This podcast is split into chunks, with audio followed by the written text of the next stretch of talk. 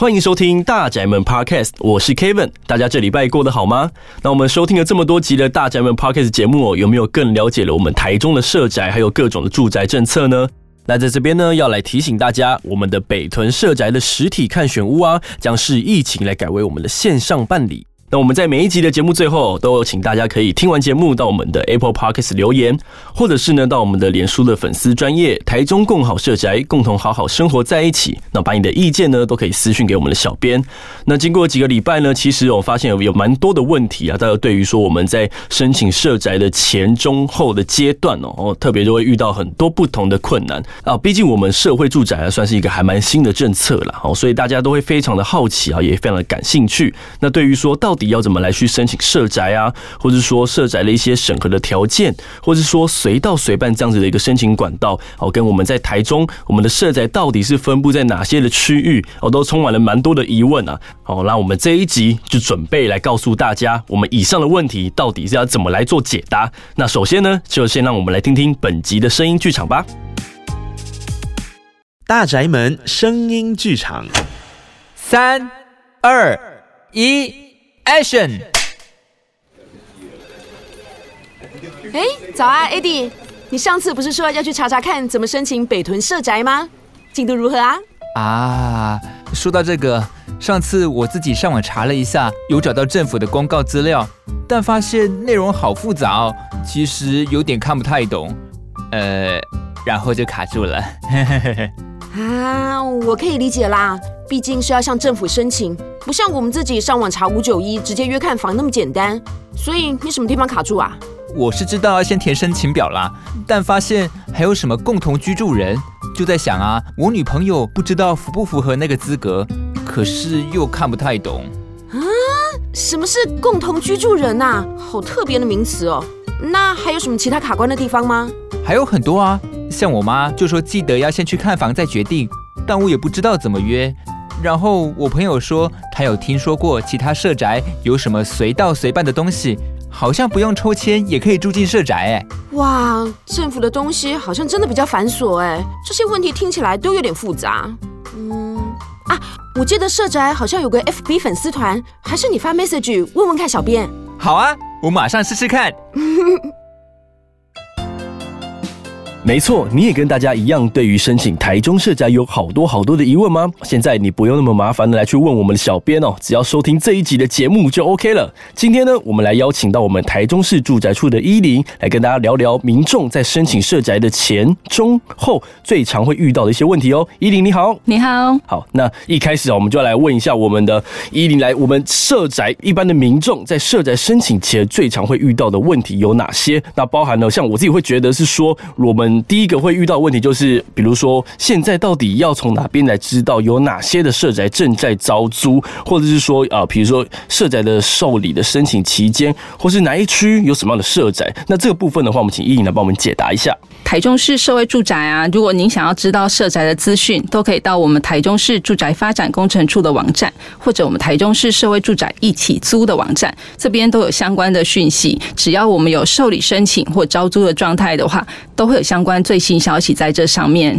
供各位查询。呃，以北屯来讲，现在目前就是在受理申请的期间，那申请时间到五月二十七，那欢迎各位有需求的民众都可以把握机会。好，所以像伊林刚刚讲到，我们有一个一起租的网站，是这个就是其实有像我们社宅的一些啊，什么时候招租啊，或者说哪边有社宅，甚至我们的社宅的内部的一些格局空间的图，都会在一起租的网站上面。是没错，它就很像是我们是关于呃所有关于社宅的五九一的这种这种网站的概念一样嘛。对了，OK，所以我们第一题就是有关于我们在台中这个地方到底有哪些的社宅正在招租，或是有哪些的招租资讯跟申请的期间，甚至连申请的方式都在我们一起租的网站上面，其实哦都可以得到解答。更简单一点，其实如果你连网站都不想上的话，还是可以直接打电话到住宅处来去做询问嘛。当然欢迎大家打我们市府的电话零四二二二八九一一一转分机六四六零一到六四六零五，都可以为您服务，都有人来帮你对，好做解答。OK，是的。再来，我们刚好提到，既然我第一步我已经得到了，就是现在有哪些的社宅正在招租，比如说我们的北屯，好，目前就在受理申请的期间嘛。关于我们在申请条件里面，其实呃，我们都对于有一个名称有非常多的想法，像是共同居住者哦，到底什么叫做共同居住者呢？请伊妮帮我们解答一下。好的，其实共同居住者啊，它是在我们台中市社会住宅出租办法里面的规定的。那它其实主要的规定的共同居住的意思，就是跟申请人同户籍的直系三等亲或者旁系二等亲，就是可以当做共同居住者。所以说，如果说各位被申请人想要跟父母或者兄弟姐妹同住，但是不同户籍的时候，其实就是不符合这个共居者的规定了。但是呃，因为一房型在考量生活形态的改变之下，共同居住者就会不受前面我们刚才呃出租办法里面所说的同户籍或者要亲等的限制。所以一房型的部分，如果是朋友、同学呃想要省房租的，是可以合租一房型的。哦，所以如果今天我的户籍里面是和我的朋友。一起是同一个户籍的话，等于我们两个是共同居住者。所以这个共同居住者的定义是，我在申请前的户籍是称为共同居住者，而不是说未来我想跟谁一起，还是其实是一模一样的。呃，其实就是他就是你未来想跟你一起住的对象的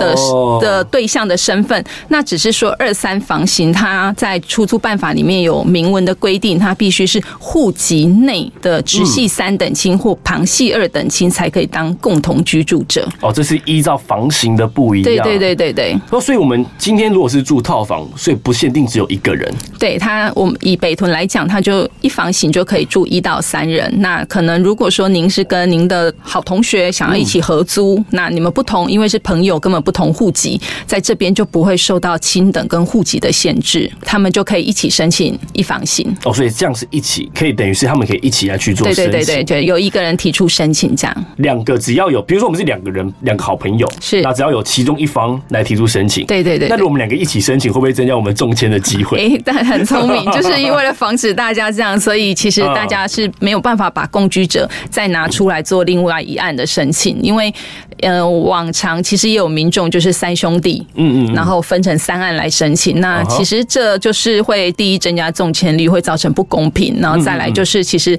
造成了行政审查程序上的就是垄，就是因为变成一件要审成三件，对，对对，那其实他未来要入住的对象都一样，都是三兄弟要一起住，对，所以其实为了公平起见，所以我们这边其实都有规定，就是申请人跟你的共居者都只能提出一案来做申请。哦，但我在提出申请的时候，是两个人的资讯都必须要在上面，只是谁来当做那个申请人？是的，是的。那我们来去做，有没有一些加分的项目？就是我们来去选择，到底是假设我跟我朋友，到底谁来去做申请会比较有优势的？对，没错。如果说假设您跟您朋友都是台中市市民，或有人不是台中市市民之类的，那我们台中市的加分就会针对您必须是台中市有就业，或者新婚，或者育有小朋友七岁以前的学龄前儿童，然后还有年龄二十岁到四十六岁之间的，都可以做一个加分。那如果说两位的条件可以去评估一下，哪一位的申请条件在加分权重上会分数比较高，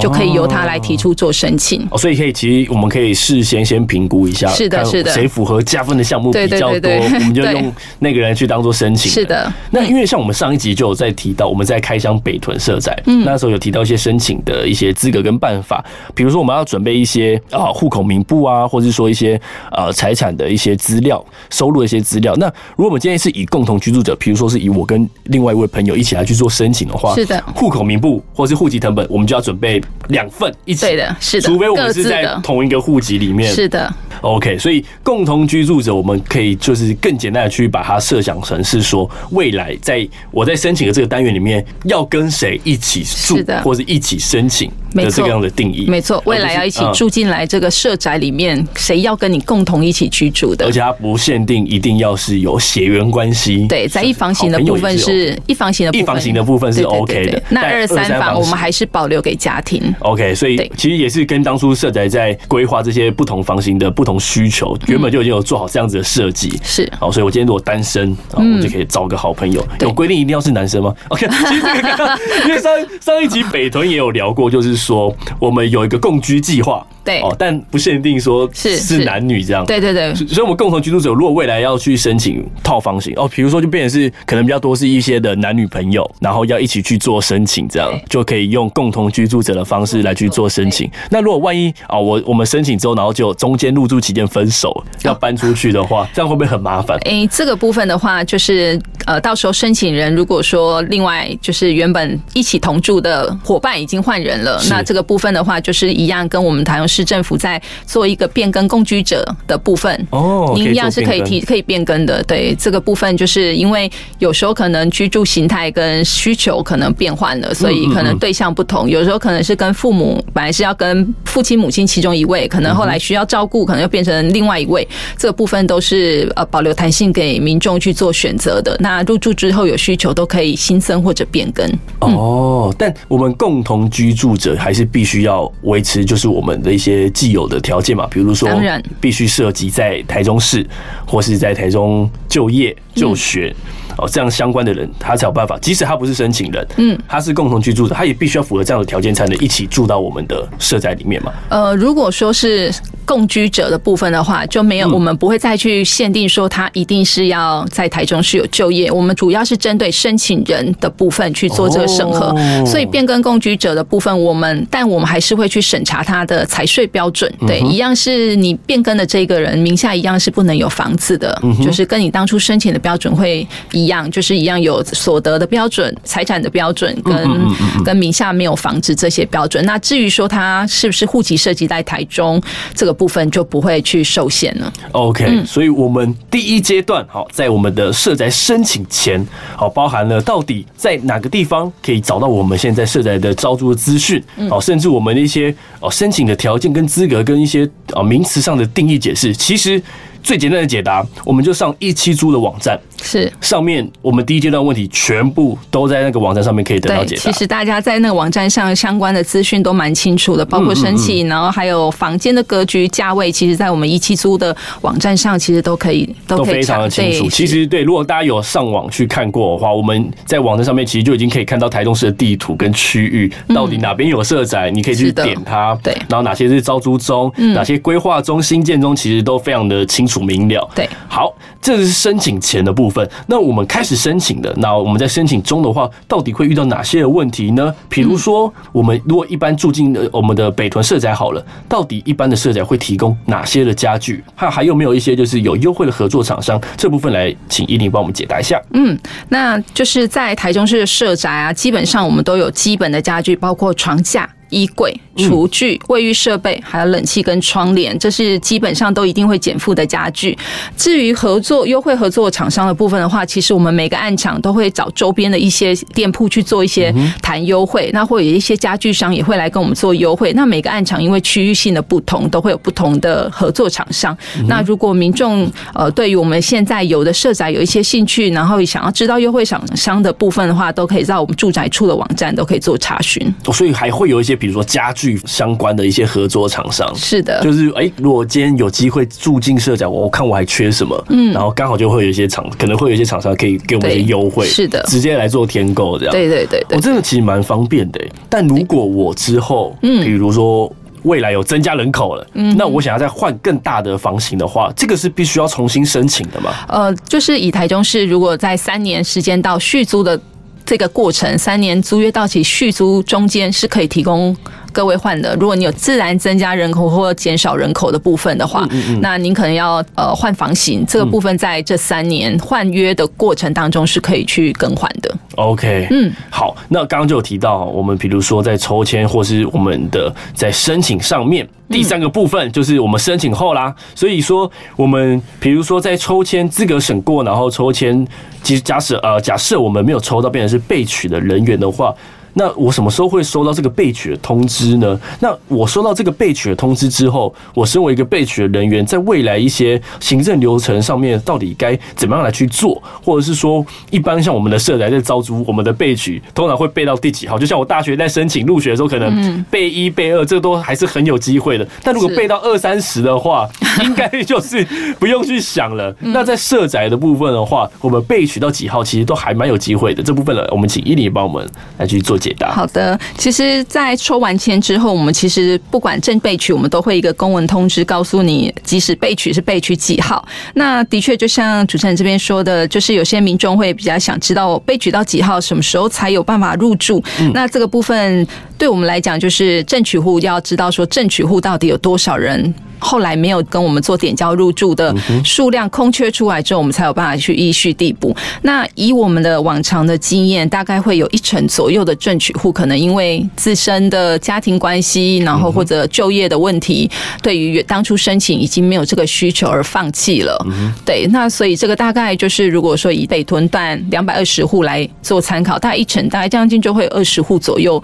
呃，正取户可能会有放弃的动作。那我们这个时候就依序通知后面的一到二十号的地补户来做地补，对。那这种就是像我们地补，应该说放弃的部分，有没有一些就是一房型、二房型、三房型，哪一种房型的人放弃的几率会比较高？嗯，以我们来统计的话，其实。一房型放弃率会是最高的，因为毕竟青年其实他的就业或者是变动比较大，可能结婚生子，然后或者就业换工作，所以一房型其实是在呃放弃率，就是应该是说在他们呃最后没有跟我们点交入住的这个阶段，是最常比较容易出缺的房型数。对，那我们像备取，假如说我就备到三四十号了，嗯，那我这个这个备取保留的权利。嗯，它可以维持多久呢？嗯。这个部分其实就有点是我们后来其实以前台中市社宅在一开始的时候，我们递补的名单，这个就是备取名单，我们是申请就是三年的保留资格。但是因为三年其实实在中间变化太大了，可能大家都已经结婚生小朋友，房型需求也异动了，所以这个部分后来我们在检讨之后，就是把现在递补名单的有效年限会缩短成一年。嗯哼，对，在这一年内大概就是我们会保留。您的资格，那到时候一年每年的年底，我们会去做一个类似清查的动作，再征询看看说有还有没有需求递补这个，对对对。那如果没有，我们就会从名单里面剔除，然后精简这个名单，让有需求的人就是顺序往前这样子。那今天如果我们身为我们的中签户，到底什么时候可以搬家？那我们的租金啊，还有水电是怎么来去做计算？还有一个蛮重要，就是说我们如果今天哦我抽中了，然后我们因为我们社宅是一签是先前三年的合约嘛，嗯，好，那假如说我今年符合资格，结果哦明年我突然就是运势大开，年收五百万，那这样的话是不是我做到第二年的话，就会因为哦资格不符，然后去做就是被取消？嗯哼，就是有关于这个部分会逐年来去做审。合吗？嗯哼，这个部分就是呃，中签户通常就是在我们抽完签之后，真正入住大概就是最多就是两个月的时间左右。嗯、那两个月时间其实就是保留一些时间给各位去处理原本的租约问题，可能更要做解约啊这些动作，所以大概会有两个月时间就可以入住社会住宅了。那租金、水电这个部分的话，租金的话，我们就是每个月都会按月当初的公告的费用按月投。投递到民众的信箱，或者用我们台中市 APP 的部分来做缴费，到超商做缴费都可以。那台水台电的话，就跟一般民间的房东可能比较不太一样的。我们水电就是由台水台电直接寄到各户的信箱，由各户直接去缴纳。那我们就是呃中间不经手台水台电这边的收费。对。那至于最后就是资格的部分呢，那个资格的部分，我们原则上都会是续租的时候会再去做一次全面的重。重新审查，那三年续租的时候，我们会再去审核一遍。如果中间说各位有一些呃共同居住者异动的时候，依规定我们也会再重新做一次的财税这边的做审查。哦，所以简单来说，我们搬家的部分就是等于是中签之后，大概约两个月的时间，基本上就可以完成整个搬家的入住的一些的动作。那我们的租金其实，在网站上面跟招租资讯都已经写的很清楚了。每一房型，我们刚上一集在聊北屯套房四。四千二韩馆就可以入住，是的，我们的眷恋山光 哦，这么美的一个建案，这样。那水电的话，就是依照我们的台水台电，就会我们把账单会寄到每一户的门牌的信箱里面，然后就依照我们自己使用的金额来去做计算的跟缴费。那有关于资格的部分的话，其实因为我们一次是三年嘛，所以说我第一年我在申请的时候符合资格，就至少保有我这三年的权益。等到我要再续约三年的时候，可能才会再去做重审。对，原则或者是有。有个例外，就是我在这三年内有做什么样的一个变动，嗯，哦，比如说我们的申请人共同居住者要去做更换，有到呃一些资格上面的变动的时候，可能就会再重新来去做一次的审查，对，会再审一次最新的财税的规定。OK，好，再来的话，哦，刚刚是我们讲到的是我们社宅申请后会遇到的一些问题，再来的话就是关于我们社宅申请的其他民众最常遇到的一些问题。其实很多应该真的会蛮多有这个问题，就是有关于我们社宅的这个随到随办，到底要去哪里来找我们的最新的资讯，然后要怎么来去做申请呢？我们请伊莲帮我们解答一下。嗯，随到随办其实就是其实是呃台中市政府这边一直在精进的一个过程啊，因为刚才前面有说过，说我们之前的地补名单其实会长达三年之久，那其实申请社宅的民众其实真的蛮踊跃的，那就会名单其实真的就是大概每一种房型大概都是有上百户在等待，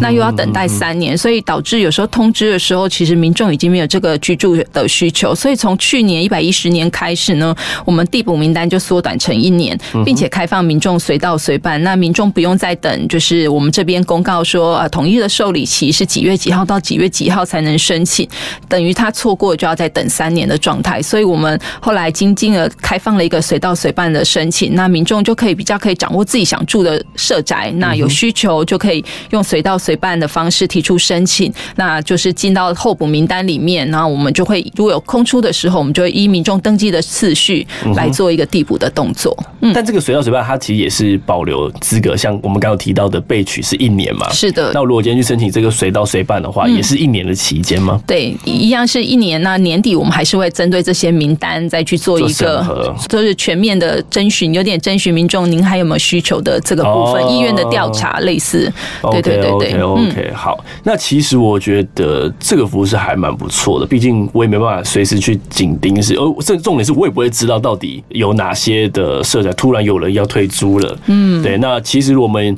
呃有去跟呃住宅处，我们有提出我们有想要住社宅的这个需求，那该准备文件我们都准备好，然后去做申请的话，其实一有空屋啊，我们的排序如果有到的话，呃，都会有承办人员专人来就是联系我们，来通知我们说，哎，目前是有空屋喽，那你目前要想不想要来搬入我们社宅这样子？对，没错，我们都会先电话征询民众，因为可能有些民众申请到地补上，可能已经两三个月，那我们会征询一下意见，说您还有没有需求？那民众如果有需求的话，那就是跟我们签约点交入住，那就完成入住的程序。那如果说民众可能已经没有需求分，他也可以放弃，那我们就会通知下一位的民众来做递补。那如果我们好，我原本没有申请到社宅，结果我两三年后，哎，刚好就递补到我了。如果我们新的房客一搬进来的话，会全部来给他翻新吗？呃，原则上不影响功能使用的部分。比如说，它不是说设备损坏，就是比如说瓦斯炉没办法点火这种的部分的话，原则上我们会是现况点交。那我们会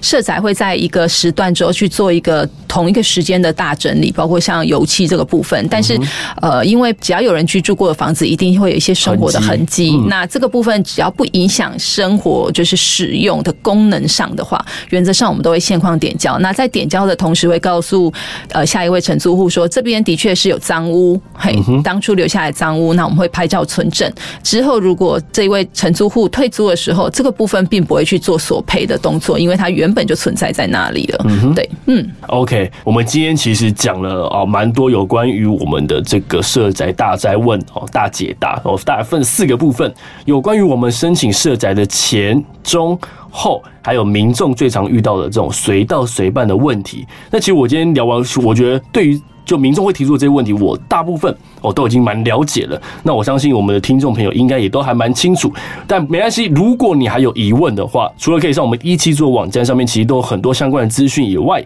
你也可以直接拨打到住宅处的电话。哦，我们的电话是零四二二二八九一一一转分机六四六零一至六四六零五，哦，都可以去询问。哦，你有任何跟我们社宅有相关的问题，需要有专人来为你解答的话，不用客气。哦，可以直接拨电话，那我相信大家都非常乐意来去帮你做解答。那另外就是我刚刚一直有提到的，我们的一七租网站，还有我们脸书的台中更好社宅，共同好好生活在一起。那这上面的话，都会有一些我们的社宅的相关资讯哦。上面的话是我们分了四大部分来去跟大家分享一下我们民众最常会遇到几个问题嘛。那接下来的话，刚好依林在现场，我也有一些我自己想要来问的问题。好哦，对，我们就刚好利用这个机会，好不好？听众朋友跟我有相关的问题，那我们就可以一起在这边做解答。嗯，好，第一个就是前面我们有聊到，就是社宅有提供一些家具嘛。那如果今天因为我本身就是一个租客了，我在外面已经有租了呃租房屋租了好一段时间，那时候我的房东他只有提供给我啊沙发跟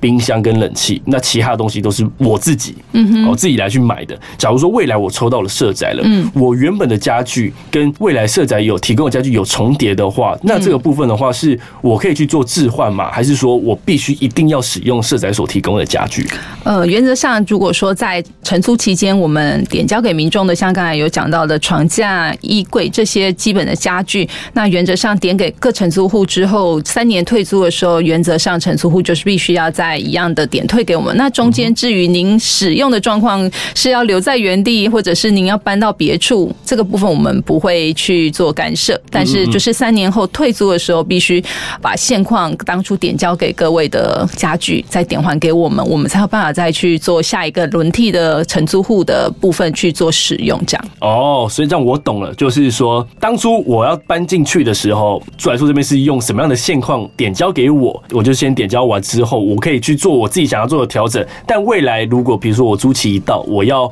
还回去的时候，也要把当初我住进来的那个样子恢复原状。是的，那中间的话，你想换床啊、换冰箱啊什么什么，其实都都没关系，这样子。嗯 OK OK，那再来的话，也是我自己在外面会遇到的问题，就是说，因为我们一般在外面租房子，我们都会先付个两个月的押金啊，嗯嗯，然后我们可能一次签就是一年、两年或者三年。是。那如果我提前因为什么原因搬出去，如果房东不好沟通的话，他一定就是。是把我的那个押金全部没收，所以我们也很常会在网络上，呃，有一些 Facebook 社团上面有看到有人是说，救救我的押金，然后来寻找新房客。那回到社宅，如果未来我有机会抽到社宅，我住进去，比如说我们一签是三年，那我到第二年的时候，可能因为工作啊，或者因为其他的因素，我必须要提前的来退租，这部分也会有违约金的产生吗？呃，这个部分就承租社会住宅这个好处就是，如果说您是我们社宅的承租民众呢，只要您退租的时候是有提前一个月告知我们，退租日往前退一个月告知我们，我们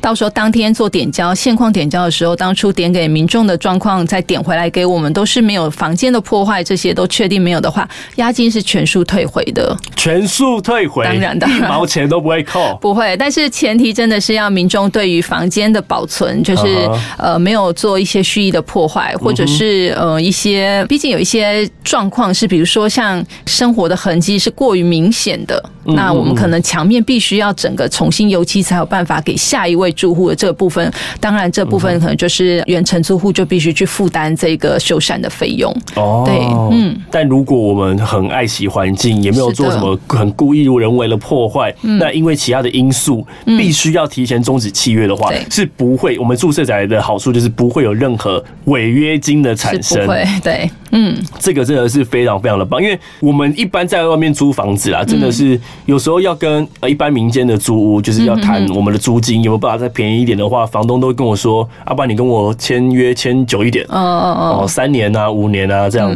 但我每次在遇到这样的状况当下，我都会觉得，我不知道我三五年这中间到底会发生什么事情。对。对，但我要一跟你签，然后呃，你租金可能我押金两个月一次就给我收个什么四万五万，对，那我认因为什么什么样的事情的话，那这个真的就是对啊，很可惜。嗯，对，但社宅的话，居然就可以，我觉得还蛮体恤民众。嗯，对，因为真的就是，就是如果大家是爱惜房间呢，就是提前一个月告知我们，让政府这边有一些缓冲的时间去再通知下一位。其实这个部分我们其实都不会再去多做额外的收费。对，嗯嗯嗯嗯，OK，好，我觉得这种问题哈，会越问越多，越问越多，因为想到什么就会想要再问什么，问什么。我们今天聊了非非常非常多的 QA 哈。那包含我自己，就是有一些疑问啊，那我怕也是会越问越多，我们依林没办法有那么多时间来陪我们聊。好，那没关系，就如果各位听众就是对于自己哦在住宅上面，不管是社宅或者是自己的社区公寓大厦相关的问题哦，如果你有疑问，我都可以写信给我们，或是直接拨打住宅处的电话。那搞不好我们之后的某一集的主题会针对你的问题来去做一个单集的设计哦。还没订阅我们的节目的朋友，请订阅我们，好分享，还有留言给我们五星的评价。那你对于社宅的资讯有关注的话，也可以到我们的粉丝专业台中更好社宅，共同好好生活在一起，上面都会有最新的资讯分享给大家哦。那就请大家继续锁定我们大宅门节目。今天呢，非常感谢我们的伊琳来给我们去做这个大宅问的解答，我们就下集见喽，拜拜，拜拜。